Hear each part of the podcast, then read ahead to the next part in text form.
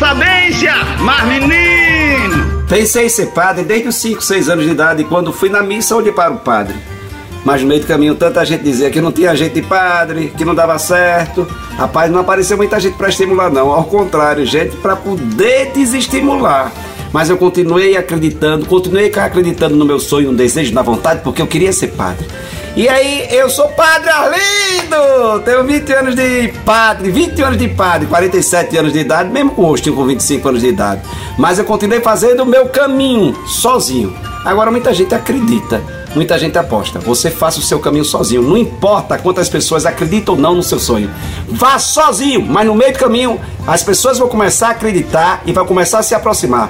Vão começar a acreditar, porque eu tenho certeza que sempre aparece alguém para estimular, para dizer vale a pena, vá em frente, continue e depois você olha para trás e diz: se eu não tivesse começado, esperado pela motivação do outro, você não chegaria onde você chegou hoje. Onde você quer chegar, você vai chegar se tiver disposto a caminhar, nem que seja sozinho. Não espere que o outro acredite.